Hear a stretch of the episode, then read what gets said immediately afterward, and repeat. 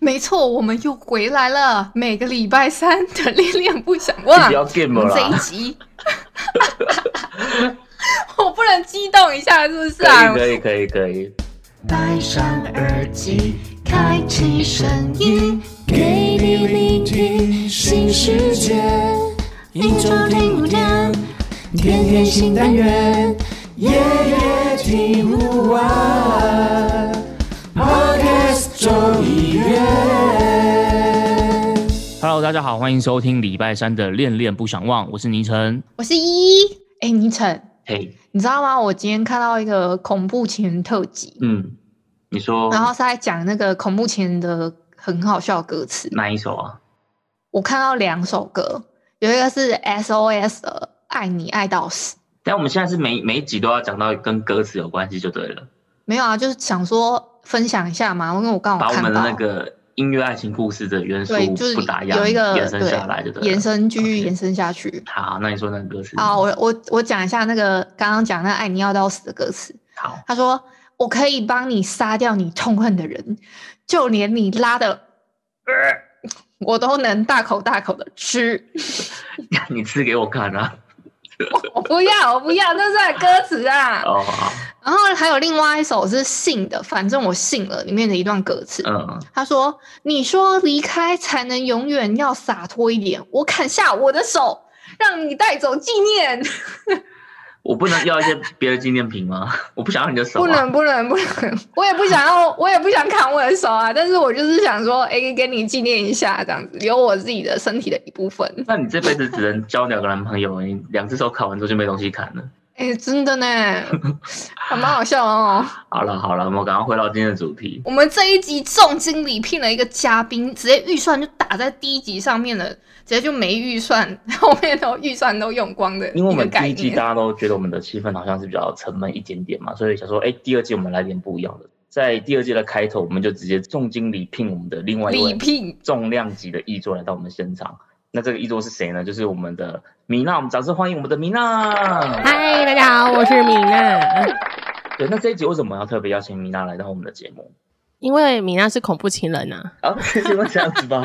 我是是因为之前是因为之前我们有听就是米娜聊天的时候有听她提到过，她之前曾经遇到过一些比较呃特别的一些呃感情的故事这样子，所以她说我们特别就是在这一集可以邀请米娜来跟我们聊聊这一集的主题，就是我们的恐怖情人。嗯，那在讲恐怖的情人之前，我觉得我们可能先来帮大家定义一下恐怖情人这件事情好了。所以你你呃依依或是米娜，你们自己觉得恐怖情人他们大概是怎么样的一些状况会比较像是恐怖情人？我觉得先米娜先讲一下它的分类好了，我觉得它分的蛮好的。哦，好啊，好啊。其实我觉得在恐怖情人的面向，我自己比较偏向可以分三个啦。那第一个像是嫉妒妄想型，因为像第一种的嫉妒妄想型是比较多情侣会犯的一个问题。嗯，然后第二种就是占有欲比较强的恐怖情人。哦，占有欲，对对对，我觉得这个也是蛮常对，那第三种就是比较边缘型的反社会人格的恐怖情人面相，就是大家口中的恐怖情人，就是偏向第三个。你说因为他是边缘人，所以他就会产生的一些比较反 No 社 no 会 no 的 no no，不会不会不会，因为他是边缘人，是因为他的心态比较反社会人格的性格，哦，所以在分手后啊，会有一些情绪勒索啊，或是道德绑架的这个现象出现，并不是针对于边缘人，不是所有边缘人都会有这种恐怖情人现象，是因为他在分手过后才会产生的。听得出来，米娜有在那个打预防针的概念，有在消毒的感觉哦，对，消毒一下。很怕人讲话，是不是？对啊，要消毒一下。所以那像你刚刚讲的这三种，你都有遇过吗？有都有遇过，全部都有吗？都不同的人。真的假的？有啊，我觉得，我觉得有些是他你还没在一起的时候就会出现的一个恐怖交友过程，他就未来有可能是你的恐怖情人。在朋友的时候，对，朋友阶段，朋友阶段，他会可能哦自己认为说，哎、我们就像是要在一起啦，为什么为什么你不跟我在一起？常常会有那种要要杀了我那种感觉。他自己已经觉得你们在一起，，对对对，所以就像你刚刚是比较像你说的第一种，就是有点嗯，嫉妒妄妄想态的这种嗯，比较偏向这一类型的。那你遇到的那个还是怎么样？我先说交往过程的这种嫉妒妄想型好了，嗯嗯因为我交过我的像我的前任，我就不去细说哪一个啦。太多就是个。我跟我在一起的过程时，没事，就都统称前任这样。对，就统统称前任。那在一起时，我觉得那个时候我比较像是我不懂得我喜欢的是什么，所以我们双方都认为彼此就是陪在彼此的身旁就好。那像我常常会提早会先说，哎、我答应某某某谁要去哪里玩，那答应好就觉得说，哦，好好好，没有问题，就都知道了嘛。然后结果到了当天，他就立刻反悔，他觉得说，为什么你要去？你你去了以后，谁在家陪我？类似这种情绪上的字眼会出开始的时候，他有答应对吧？有，他一开始就答应好了，然后他会变相要求说，你你去跟你同学或是你同事或者是你朋友取消，然后要要求我拿着一些很不可理喻的，要么说什么哦我爸生病，要么就说我妈怎么样，要么就说什么我受伤了，类似这些东西，然后去取消赴约。那假设说好，假设我真的去了，他会开始疯狂打电话。那那时候还没有赖啦，就只是单纯的打电话而已。就一直打，一直打到我接起来，就会说你在哪？你你为什么还不回家？哎、我在我在家等你，你好意思让我在家等你吗？你是什么意思？然后我就想说，哦，接了以后就想说，哦，好吧，那跟我朋友讲说，哎、我好像有一点急事，我要先回家。就就这样那还好。他干嘛不在？他为什么不要在一开始的时候就阻止你去参加这个聚会？我意思说，应该一开始就不要答应让你参加这个聚会，他他要先答他。就是常常会这样子啊，就是前面先安抚你，就好好好，你去啊，表示哦，我是很有度量的哦，是可以去的，哦我很我可以假意让你去。说那个，对，可是通常这这一个人，就是这个人，我自己现在看起来，回想起来，我觉得就是因为他自己有点嫉妒我很多人邀约，或者是很多局可以去，所以他就觉得说，你为什么可以去？你这样放我一个人，我你的世界有很多人，可是我的世界上可能就只有你，诶，你不陪我，你算、你算是我女朋友吗？对，甚至他到后面比较夸张，他会打电话，假设说电话没有接，他就传讯息嘛，他就直接传说你是在跟别人上床。类似这些事情夸张哎。对，很夸张。你看到这种讯息，你会作何感想？就觉得说，就只是在求学阶段的一段爱情故事而已，你有必要搞得好像我真的怎么样了吗？嗯，可你不会，你不会因为这件事跟他大吵一架吗？回去一定会先安抚嘛，因为我觉得今天看到自己，我自己的个性，在那个懵懂无知的性、个性的时候，就是说，呃，我觉得你讲的有点太夸张了。他就说啊，你回来就好了，我就是想要你回来陪我而已。哎、所以回去的时候，他他其实是态度又是好的哦、就放对放低身段，然后我可能会有一种觉得说你在跟我开玩笑嘛，嗯，就可能会吵。哦哎、这个时候他反而不会，他反而不会跟我用什么情绪字眼，他会觉得说、嗯没有啊，我就想你啊，你看我们现在两个人这样不是很好？那难怪后面好来好去了。又好还就是觉得说哦对了。对，我觉得这个比较像是，可是比较不是说每一个情侣都会发生的，但是嫉妒这一种心态是很多情侣会遇到的一个问题。嗯嗯嗯。嗯，嗯，我我觉得像刚刚米娜讲这件事，就是跟我们在第一季的时候有讲到，就是有没有自己的生活圈这件事，我觉得其实也很重要。对因，为像他可能就是已经是整个生活中心都是米娜，所以当呃米娜她有一些自己的社交活动的时候，她就会很容易，像刚刚米娜讲的，她就很容易会嫉妒，或是她会很容易就是有点像吃醋这种感觉。嗯，嗯，而且他这个听起来其实有点像是有点控控制狂的这种感觉的。他平常日常生活里面应该就有一些这种蛛丝马迹了吧？很明显，就是任何你一举一动，包含你染头发、剪头发，或是你今天为什么要化妆，为什么今天你要戴另外一个管颜色的隐形眼镜，他都要管。他连我打电话，就是那个通讯栏，只能是我跟他，或者是我爸妈。太扯了吧！这一趴我们让 B 来 echo。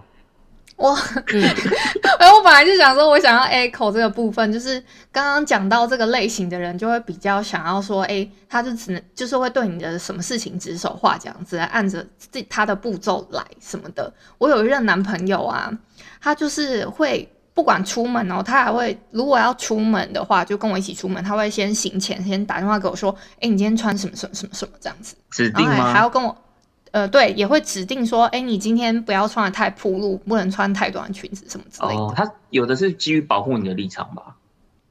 他可能是想，可是有时候我就会觉得蛮莫名其妙，然后他甚至还会指定我说今天一定要穿什么衣服这样子，我就会觉得有点还是是因为他他有一些特殊的癖好，可能吧。哦就哎、你今天要穿女仆装出门，哎、你今天要穿学生美出门这样子，这个有点夸张，他指定是类似这个感觉吗？还是不是？他只是会说哦，我喜欢你，比如说哦绑马尾什么的，还是哦我喜欢你穿呃小碎花。这个就有，他就还蛮喜欢我，以前还蛮喜欢我绑马尾这样子，嗯，他就说哎你扎一下头发这样。哎、我跟你讲，男生多多少少都有一点点马尾控，因为我自己也是有一点点。可是我不会，我会说我喜欢，但是我不会说你一定要这样做了。对啊，但对啊，那一任男朋友就比较那个控制欲望比较强吧。但他他他是说他想要，他希望你这样做，还是他是很强势的？没有，他是说你今天就你今天就把它扎好这样。那如果你没有照他的意思做呢？我管他，所以他也不会怎样啊。我我还会觉得好不好看，怎么弄啊？或者是我会去卷一下头发，他也会觉得说，哎，那不然你今天卷一下头发好了，比较好看这样。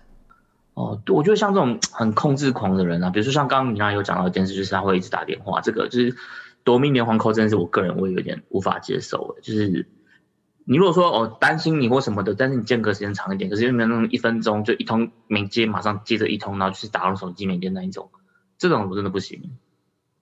啊，那我怎么办？我好像做过这种事诶。你把你男朋友的手机打到没电吗？对啊，太夸张了吧？所以恐怖线其实是一一，是不是？不是因为那时候在吵架，我就是那种，不是不是，我就是想说要把架吵完啊，然后我就想说不行，哦我一定要等到他接电话所以你。们是吵架就对了如果吵架的话，我会这样诶。我以前我也会，啊？你们你以前也会？我以前对啊，就想要把架吵完嘛，对不对？我觉得那个比较像是我们会觉得说，你讲清楚啊，你不要讲的好像我们是那个神经病的感觉。可是可能在对方看起来就是你就是神经病。可是你们的你们讲的前提都是因为你们吵架吧？我是说，如果平常的，比如说今天出去了，然后呃，就是有你的另、哦另外一半出去了，没有找不到人这种，哦，这个好像倒不至于诶。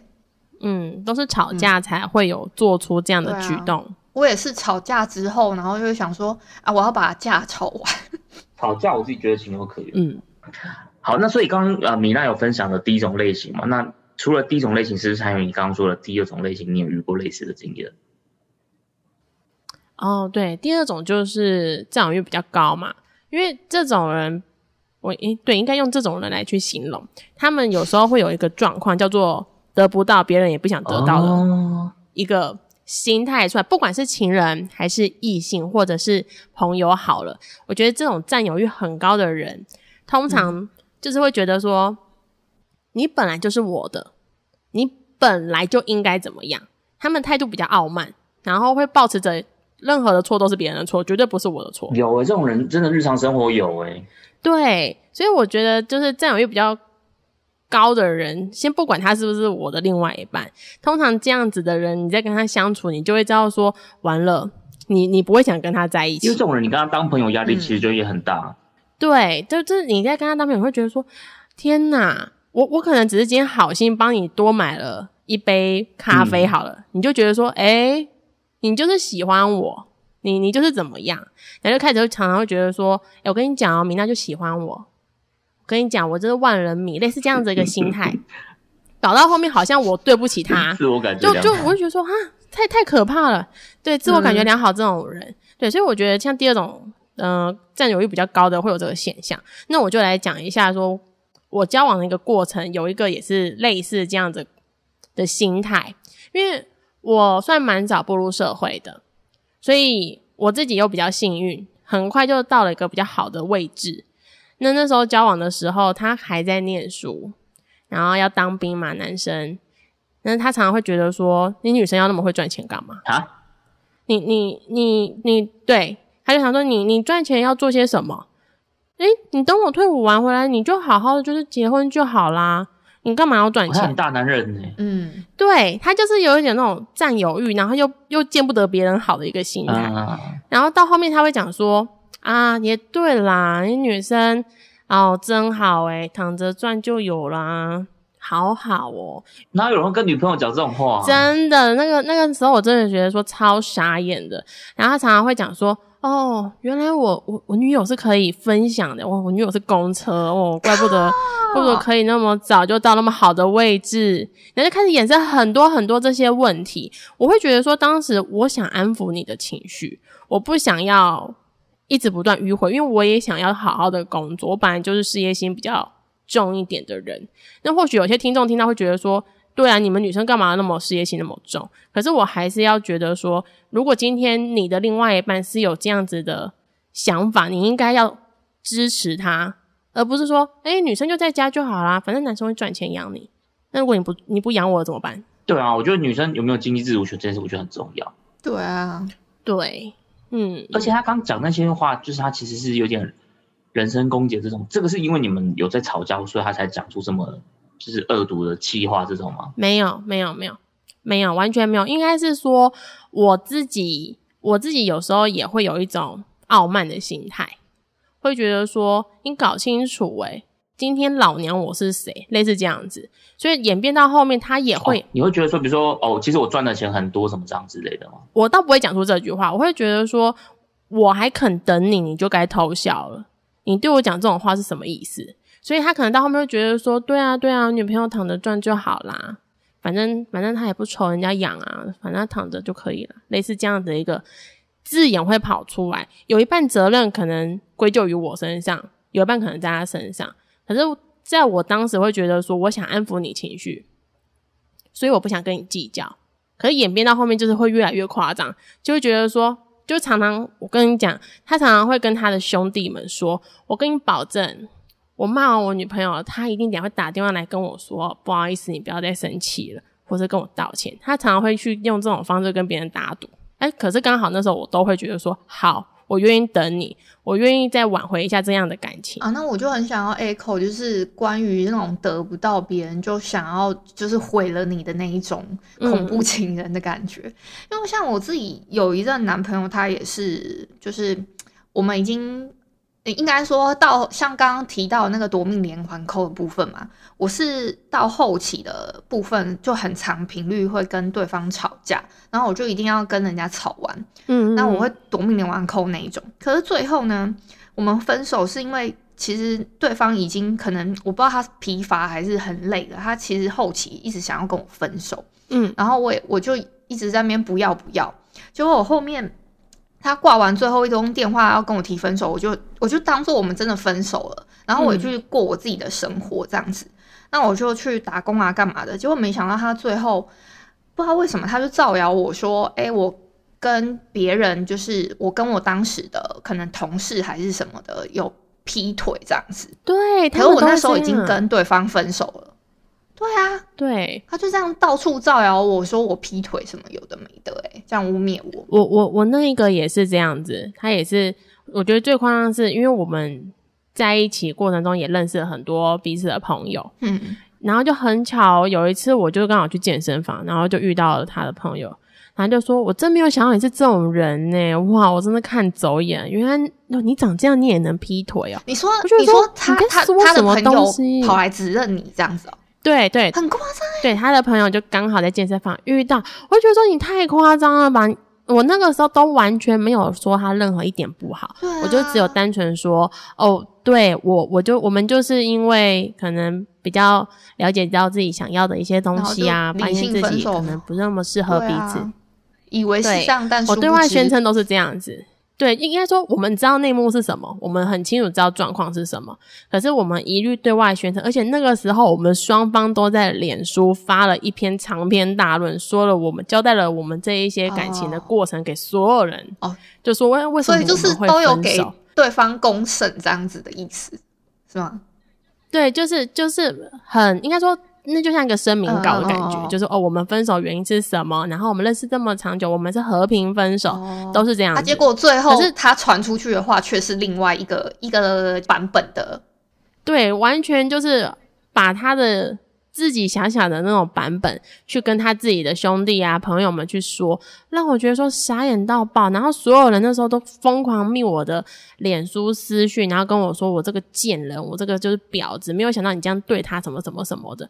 可是我都会觉得说，你们这些人在指责别人的时候，你们也是你们也是恐怖的人哎，因为你们根本不知道过程是什么，对呀、然后造就了你们生出来了一个恐怖的前任出来，因为要有人支持他们，他们才会这样子啊。诶你有没有因为这样子就不跟那些人联络啊？我反而有因为这样子，我就不太敢跟我那时期的，就是可能同学或者是朋友联络。诶，我完全不敢。哦，应该说，应该说，我本来就不看重朋友这件事情，所以这件事情不会对我来讲什么影响。就对我来说，刚好也好，同流合污。你们这些人就是同样的污，你们就一起去生活吧，我也不在意。你们的水平就是这样，我根本就完全不会 care 的那种感觉。嗯对，就是我安抚我自己的情绪是这样，一定会难过，会觉得说很傻眼。可是我告诉自己是没关系，接下来你会遇到更好的。这这些过程就是让它过去就好了。嗯嗯，哎、按、那个消失的昵称，因为你们刚刚两个讨论太热烈，我完全插不上话。可是我觉得确实，因为你们刚才讲就是得不到救回了他这件事情，就是有点类似，哦，今天我跟你分手了，可是我就是要让舆论或者是带风向来攻审你，来攻击你，然后让大家都会觉得说，哦，我是被害的那一方。我觉得有时候很多人都是因为在分开的时候，他们就会想要去做这些事情。但是刚刚米娜她有讲到一点，就是说，其实恐怖情人，我觉得有时候确实也可能是我们有一点我我们自己造就的。比如说，像很多时候，我觉得像我就会觉得说，有有些时候其实你不应该让他们一直踩你的底线。嗯所以你你在发生一些事情的时候，其实你可能比如像米娜刚刚会说，其实他都会很呃，就是想要去认错啊，或者想要去求和啊，包括他可能要跟他的呃男性朋友说一些很奇怪的打赌的这一种的。我觉得像这个，我就觉得没用啊，你就就不要退让啊，甚至你就跟他吵架，就不要让他就是会有那种得寸进尺的机会。我觉得这是这是其中一方面。然后，因为刚刚本来其实是蕊说我要帮恐怖先讲话，可是我觉得你们刚刚这段我根本无法 帮恐怖情人讲话。这个，因为本来是应该是要说，就是其实有时候是因为我们管太多。那比如像米娜你自己，你会觉得说，你可能其实你自己也管你的另一半管很多，所以才会造就他后面这种尺度很拿捏这种个性吗？嗯，我觉得在过去，因为我都要强调懵懂无知的过程里会犯的这个问题。对，那过去我确实会觉得说，我我的性格我比较强势，所以我造就了一个他必须配合我。可是演变到后面，当他也开始成长了嘛，那成长以后会有自己的想法，就会开始反反过来要求我一些事情，我就会有点不甘示弱，会想说你你什么意思？你你今天这样子，你不要忘记是我一路陪在你身边，什么什么什么这样这样演变下来的。可是对方他是因为我的洗礼过程才变成有想法的人，所以像我自己，我不敢保证我是控制欲很强，可是，在过去我是那一种，我会有言语上或是一些要求上会需要你就是这样做。比如说，我们今天去哪里，你就是得这么做，然后你你不要丢我的脸，哦会有这样的一个心态，就是一个很不好的心态。可是都是因为对方给了你怎样的回应，所以你会给对方这样的回应。如果嗯嗯两、嗯两方的人都是互相的，我觉得就不会有恐怖情人的那个面相出来。对，对，今天就像、比如说，比如说他跟你说：“哎，倪晨，你不可以，你不可以吃饭的时候，然后抖脚，好，这样子好了。嗯嗯，然后他自己却做这种事情，啊双标双重标准，就是哎，我可以吃饭抖脚，可是你不行。对，你就想说，你你你什么意思？所以就会不平衡嘛，不平衡就会导致某一方开始变成恐怖情人，就开始会有所谓的，嗯、比如说控制啊，或是不满心态、言语言语的恐吓，就会这样子衍生下来。嗯我觉得刚米娅讲到一个重点，就是因为我刚刚其实蛮好奇，就是恐怖情人其实是不是跟我们自己去造成他这件事，我觉得有一点点关系。我觉得刚明亚这件事就是给我一个很好的回应，因为嗯我之前有看到看到一篇就是文章，低卡的文章，他就是说他觉得他自己跟他的男朋友都是两个都是恐怖情人，然后但是我觉得，因为我一开始我会觉得说，为什么就是你都已经知道他是恐怖情人，你还要跟他在一起？可是刚刚米娅这样一讲，我就突然好像有有点懂，因为我觉得恐怖情人造成除了除了这种真的很反社会人格，或者是他可能他原生家庭就是有很大很大的这种问题的这种以外，我觉得有时候是因为确实是在两个人的相处过程。如果今天我们两个人相处都是很无私、很包容的，那自然我们两个就不会都不会变成恐怖情人，因为我们有很强烈的信任感。嗯，可是可能就像刚刚米娜讲这种，有时候可能是我们在这个过程当中，我们是有点自私的，我们是有点占有的，我们甚至我们是有点在呃气场上想要去压过对方或是什么的。那久而久之，因为双方的心态其实都是有一点点的不平衡，所以其实就会造就双方可能都会往恐怖情人这种特质去迈进这样子。我觉得刚刚你要讲这件事，其实就突然让我突然让我解了我心中的一个疑惑。嗯嗯好，那我们刚刚前面已经是聊了两种了嘛，对不对？可是因为米拉刚刚是讲还有第三种，对不对？所以你刚刚说第三种是怎么样的？最最恐怖的、最普遍认为的恐怖情人，对，第三种就真的是比较恐怖，因为像是电视上或者新闻上这一类型就开始尾随啊，又或者是衍衍生的那一种社会事件。对社会事件，比如说杀人啊、放火啊，它它一定是结合前面两个衍生出来才会第三个，不会有人直接是第三个。嗯对他一定会经过很多的嫉妒、占有、不满、傲慢，或者是得不到你就想伤害你，才会演变到第三个。那像那时候我遇到是我我真的分手，我已经讲清楚了我分手的原因，而且是已经说清楚、讲明白。结果他自己也认为说没有，你就是在赌气，你你就是你就是现在想要自己先沉浸，OK，我给你时间，然后他就开始天天到我公司，在员工出入口啊，或是我上班会出现的位置，疯狂在那里不断的徘徊。然后我一出去，比如说下班一出出去那个公司门，他就开始说：“你要回来了吗？我我在等你，你知道吗？”但是我会觉得说：“哇，你是神经病啊！”好可怕、哦。对，而且真的，我我那时候才会意识到，原来有人可以短短两天就变了一个人，就是那个样子，你完全认不出来，他就是你原本很熟悉的那个人。那时候我想说，这个人是你吗？你怎么瞬间好像变了一个人？不管是样子还是他那个眼神，眼神骗不了人。嗯，我会觉得他眼神充满了仇恨，就好像把我杀了那种感觉。所以那时候我会觉得，我今天要双方都保护，所以我就说，嗯、我觉得我们可以后面再好好谈，你先给我一点时间。那他就会开始说，你要多久时间，我都可以给你，你先回来我身边好吗？他就开始听起来就觉得超可怕的。对，然后我就说，我说我现在回到你身边，你也得不到你想要的答案，那就是两方都先静一静，都都先平静下来，再好好去沟通。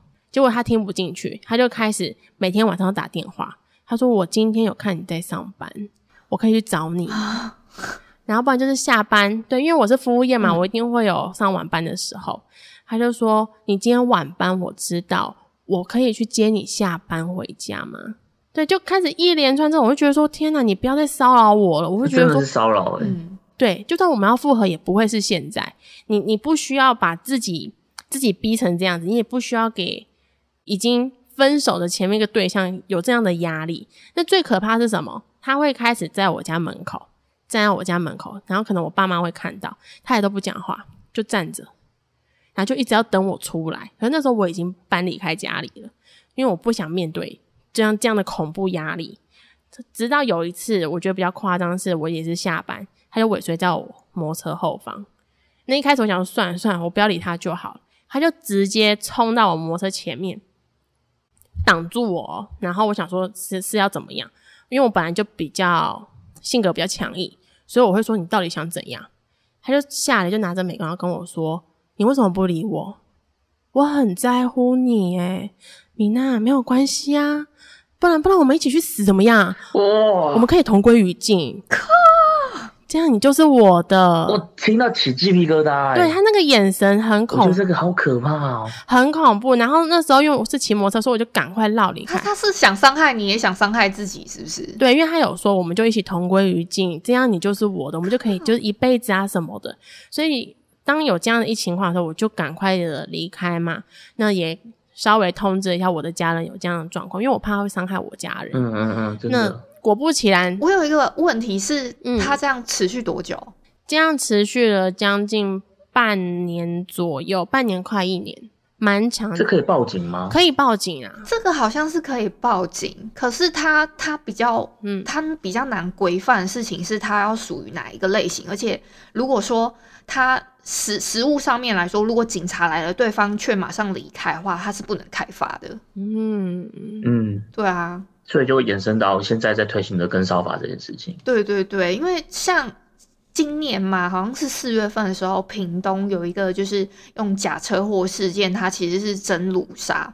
它它已经上升为社社会事件这个事情的时候，四月份四月底的时候，好像才把那个跟跟骚案的草案才通过而已。他那个鲁莎是他们本来是认识的人吗？他们好像是男方一厢情愿，然后一直跟跟踪女方，哦跟踪了大概一年左右时间，然后他就是制造假车祸，可是他就把他掳掳走之后，他再把他杀害他这样子，靠，超可怕的。对啊，很可怕的社会事件哎、我刚刚在听，我也觉得米娜这个其实好像已经嗯临界，快要变成社会事件那种对，感觉。快了快了，可是对啊，幸好后面都没有发生什么事情。可是实物上面来说，就像我刚刚讲的，如果警察来了，对方直接离开，他是没有办法开罚，嗯，而且就算要罚，他也只是罚大概三千块左右的罚款，嗯就这样。根本不痛不痒啊。对啊，根本就没有办法喝止人家，所以现在这个跟骚法在在推行的时候，就有把那个年限跟那个就病科的那个罚款罚金调高很多。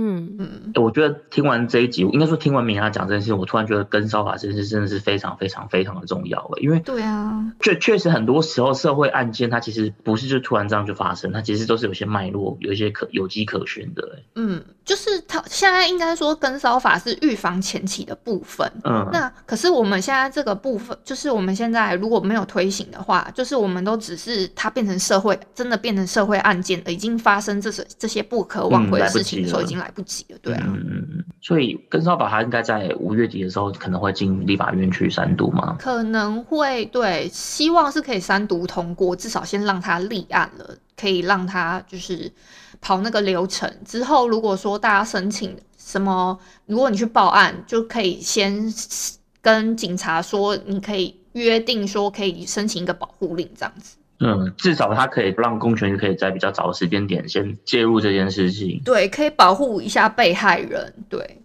因为他们现在只是办一个草案，大概有八项的跟踪骚扰行为。我先跟大家提醒一下，它第一个就是监视跟观察，第二个的话就是尾随接近。这个尾随接近呢，可能就是之前有个社会案件，也是他是他可能突然。看到一个路女生走在路上，或者是说，哎、骑车经过，他就说，哎、我喜欢你啊，然后拉了她的衣服，结果他就跟着骑车骑了大概十五公里，这种就算。然后第三个呢是可能他会有一些歧视或是贬低的词汇一直在辱骂你啊，这个都算。然后第四个呢是通讯的骚扰，就比如说他可能会一直传一些言语上面的，就是用一些电话啊，或者是说用 lie 啊，还是什么简讯的方式，一直不停的骚扰你。然后第五个话呢，可能就是你在约会或者在联络的时候，有一些其他的不当的追求的行为。那第六个呢，可能就是你会寄送一些物品，比如说，呃，有些人会觉得说传裸照那那个已经算是骚扰行为了嘛。可是其实如果你一一直送礼物或者是空白的信件到对方的家里，可是那个是对方不想要收到，那个就也算是骚扰行为。第七个呢，就是妨碍对方的名誉。那第八个呢，就是你没有经过别人的同意就使用他的个资，比如说有人用他的对方的名字去订外卖啊，还是什么的，然后订到对方家，这个也是一个骚扰的行为，大概是这些。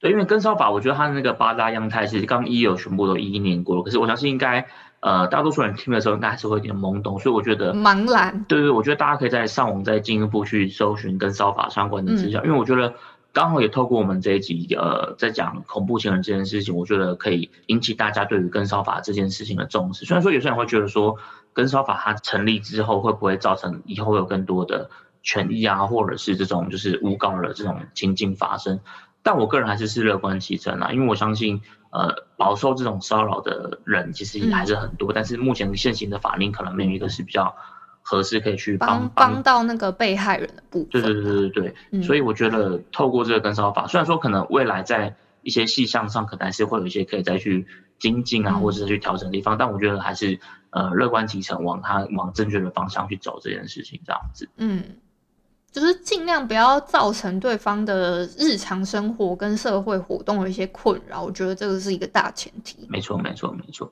哎，那像刚一有讲到这个跟烧法，我就觉得其实像这种东西其实真的很可怕。我最近有在看一部韩剧，就是一部韩剧，这个《Law School》，他在讲一群就是法学院的学生他们发生的一些案件的事情。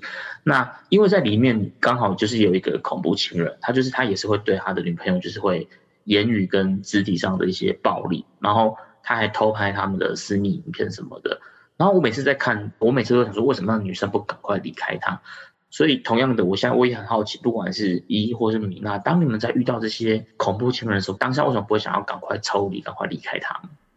我我想先讲一下，我觉得一方面是可能当时还爱着，然后一方面是会觉得说他可能没有像我想象中的这么严重，可能一开始没有那么快意识到。我我自己的想法啊，就是会觉得说，可能一开始真的没有那么直觉会想到说他跟恐怖情人沾上边的感觉。没有那么快意识到。那你会设一个底线吗？当然会啊。比如说他做了什么事，那你的底线是什么？我的底线可能就是他对我施以暴力吧。言语吗？还是肢体？都都有。我觉得应该是我心里的那个尺，他他他到底有没有踩到？嗯，对啊。嗯嗯嗯。那米娜嘞？嗯，我我觉得，因为我那个时候比较年轻，我觉得应该分为二十岁以前跟二十岁以后。二十岁以前，我会保持着一种。我我还想努力，我相信我可以改变这件事情哦。对，有的就是会觉得可以改变对方，对，又或者是对，又或者是我觉得说这个人，这个人好像就是我喜欢的人，那个时候还称不上爱了，嗯，对，就觉得说他明明就是对，就是他是我喜欢的人啊，我我干嘛要要这么赌气这件事情呢？他都道歉了，又或者是我们明明就可以沟通啊，没有什么。可是二十岁以后，嗯，这种包容度已经下降了，就会发现，对我懂，我懂，对，就会发现，其实我自己，我个人啊，不是全部的女生，我自己会很清楚知道我要的是什么。比如说，我就是很清楚告诉你说，对我今天就是只是需要你一个关心，你一个拥抱而已。如果你这些都做不到，不好意思，真的我没有办法，因为我什么我都可以给予自己啊。可是我要最简单的，可能是你的关心。你可能每天只是问候我一下，我说：“哎，你今天上班很累，对不对？”可是你告诉我是，如果你喜欢的是这一种，我做不到，那我就会跟你说：“对，那我也不需要你。”所以有点不太一样。那如果是在讲恐怖情人的一个状况，为什么我那时候不想抽离？就是因为我相信我可以改变，我可以去佐证这件事情啊！你真的好傻，好天真哦。嗯。对，就是二十岁以前真的是天真，嗯，又或者是那时候又保持着一个，搞不好下一个不会更好，嗯嗯嗯，哦，有有这种有这种想法，就是那时候那时候你太太单纯嘛，又或者是你还没有接触到那么多社会化的一些事物，你会觉得说，是不是每一个男生都是这样子？是不是我换了一个男朋友，他是不是就也是这样子？所以你会有将就，然后会。对于这样的情况，会觉得说好了，可以了，没关系。那直到最后可能衍生的那种一发不可收拾，你才知道说原来我错了，已经来不及了。对，那就已经来不及了。嗯，他已经进化完成恐怖情人，嗯，变成一个完全体了。对对，那也是可能对啊，双方造造就出来的。可是像因为刚米娜，你其实提到蛮多，就是说哦，因为当初年纪还小，或者是当初还蛮天真的。那如果比如说像以现在的你，就已经充满更多的。经验或者是智慧的你，这时候的你，如果可以给过去的你，或因为我相信，可能有一些人，他们有些女生或是有些男生，他们可能现在也还年轻，他们嗯，可能也还处处在一个类似这样的一个状态或阶段。那你觉得，身为一个过来人，有没有一些可以提点他们的一些事情？其实我觉得，我用跟我自己过去自己对话好了。嗯，其实如果当初你一开始就已经知道说两个人根本不适合。有时候周围的人一直在告诉你说：“艾米娜，我觉得你们两个真的不适合。”又或者是我觉得你们两个好像三观没有在同一个水平面。那时候你就要提点自己了，就是是不是真的这样子？有时候不要跟自己的爱情赌气，你不要去赌一个不可能。你们又不了解他，你们懂什么？我觉得是不是？嗯，我觉得是不是你那时候也会觉得有点不甘心？对，那时候有一种不甘心，会觉得说为什么？对，为什么全世界人都好像在告诉我说我们不适合？所以如果跟过去的又或是现在年轻的小朋友们讲，不要不要跟自己赌气。对，每一段爱情都有它必然存在的过程，还有为什么要让你经历到这一些事物。可是不要跟自己赌气，不要拿自己的爱情或拿自己的生命去冒险，因为没有任何一个爱情可以告诉你说它到底答案是什么。可是你自己会很清楚知道说，其实两个人不适合的点，当你自己很清楚知道有这个开头的时候。如果你确定尝试过一次，我觉得今天要要给过机会。嗯你给过了一次机会了，你发现不好意思，真的跟你想象的没有办法吻合，那你就要证实，对我们两个应该分手。嗯，我觉得这个是所以某种程度来讲，其实自己其实也会有一点点的感觉到，对不对？不会是那么完全的盲目，嗯，就是你自己会清楚知道只，是你会选择，你会告诉自己说，其实应该不是那样子，对对你要去说服自己这样子。对，而且我也觉得也要跟很多的年轻人说，你不要总在骑驴找马。你现在这一个你就觉得好还堪用，你就继续留着。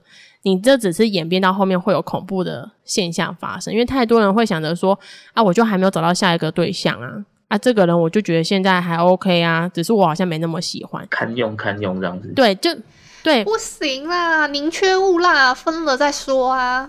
真的不要抱持着这个心态。如果真的缘分在告诉你说你们两个必然未来会走在一起，缘分时间就会告诉你你们未来会再回到同一个点，不需要现在一直执迷不悟。米娅讲的好好，真的要拍个手。那有没有一种状况是，其实我已经发现对方是恐怖情人了，然后我也嗯想要跟他分开了，可是其实我又会怕，我怕我刺激到他，这种有没有会有这种状况？会啊，我像我那个就是啊，我那时候一直不敢，嗯，应该说，应该说，我们讲分开以后的恐怖情人跟还没空分开的那种恐怖情人，其实处理方式都是一样的。嗯，最好的方式就是让时间去慢慢的带过，那你不要用正面冲突的。像我那个时候就是真的比较偏向于正面冲突，会觉得说，我就跟你讲分手，你想怎么样？嗯，其实这只是会刺激他，因为被分手的人其实最不能接受事实的人。因为我们分手的人，我们可以比较坦荡荡嘛，就是我已经做好准备，所以我觉得在最好的时间点，你也不要想说哦，我透过第三方，那那你只是增加自己自私率而已。我觉得最好时间就是你真的要花一点，我觉得先要做，你知道你今天要跟他提分手了，你就是要在前面先超前部署，就是又露出一点点，就是我已经真的不喜欢你。比如说你平常都跟我说哦，垃圾就是要放在哪里，我就开始今天有意无意的，就是我我就不放进去，增加他对你的反 感真。的假的？这样有用吗？可是你，可是你不要太刻意，你有时候太刻意，你就会觉得说你这个人就是故意的。你就是尽量不要正面冲突，那慢慢的一点一滴的去解剖这件事情。我觉得感情分手那个过程是最难的真的，我觉得这个好难哦。对，我们虽然已经做好了我们要分手，可是你要在什么时间点？啊，女孩子都已经想说我要在什么时间点哦，她可能在刚换工作，她可能干嘛的，又有点同理心，嗯或者是男生也会这样想。嗯，只是我会觉得说，如果你今天真的要跟一个人分手，你就要很清楚的表达，表达才是最重要的。你不要突然就跟人家说，对啊，我就是要跟你分手，没有，就是我们不适合。啊，什么不适合？啊，在一起一年两年，你再跟我说不适合，什么不适合？要讲清楚，然后说明白。最重要的是，你有没有给过机会？给过一次机会，后面还是一样的时候，你要让对方哑口无言嘛。你在摊牌的时候，哦，你说你要举对证说，哦，我可能觉得，哦，我我们生活上习惯不一样对啊，还是什么举例？对你至少要举例，有些人就是牙膏喜欢从中间挤，有些人就喜欢牙膏从后面挤。对，如果你讲过一次了，好 细节、哦，对，对方就还是一样，就狗改不了吃屎的话，你你你跟对方谈，你才有一个掌握权嘛，不然对方会觉得说没有你在无理乱，嗯你现在就是你爱上别人了。通常被分手了就会觉得你就是爱上别人了，所以我觉得你要你要佐证一些事情，让对方知道说原来这些小细节是真的没有改善的。那如果对方说你再给我一次机会，那就看你自己嘛，你要回到原点还是怎么样？因为有些人我就是觉得狗改不了吃屎，他就是没救。我觉得刚听完米娅这个讲完，我突然觉得，其实假设啦，假设我真的遇到恐怖情人，这时候我真的想要跟他分开，然后你要小心不要去刺激到他，真的是我觉得其实难度还蛮高的。所以我自己觉得，我听完我自己的结论是觉得，嗯其实可以的话，你可能在他还有快要变成恐怖情人的前兆之前，你可能就要当下就要马上断尾求生。当机立断，对，对，就是你知道当机立断，你不能等到事情已经发展到它已嗯经变成恐怖情人，因为我觉得恐怖情人他最后其实他也不会跟你讲理的，就算你再举证再多什么的，其实嗯，他那个情绪他当下无法接受，他就是无法接受，你有再多的道理都没有用，嗯能够趁早离开就趁早离开，我自己觉得是这样子。嗯没错，好，那今天呢，我们就是非常的谢谢米娜来跟我们分享。我觉得恐怖情人这件事情，就像我们在第一季的时候，可能也有讲到说那些前任教会我的事情。我觉得可能每一任的情人或是前任，我们都能从他身上去学习到一些脉络。但是在这些过程，我觉得最重要、最重要的，一定还是要先保护好自己为前提。嗯可能不要盲目的太相信爱情，然后就最后把自己的呃生命安全啊，或者把自己的人生都搭进去。我自己觉得这是自己要最小心的。嗯那今天就是非常谢谢米娜用她自己的那么多的亲身经验的故事来给我们，就是给我们一些建议，这样子。今天这一集真的非常非常的谢谢米娜。哦，谢谢米娜。不客气，不客气。好，那最后感谢你今天的收听，明天请继续收听由木卡跟 Jerry 主持的补给干妈店。如果你喜欢我们今天的节目，欢迎你可以下载 Mr. Box 这款由台湾本土团队制作、具有超高互动性的 APP 哦。我们除了不定时会开设语音聊天的房间与大家互动之外，还可以在单集节目下方按赞跟留言。欢迎在各大收听平台订阅、给五星好评，并且分享给更多的好朋友，或者是直接在 Mr. Box 定期定额一次性赞助给予支持，让我们十一位主持人拥有更多的创作能量，继续陪你一起过生活我们下周见啦，拜拜拜拜。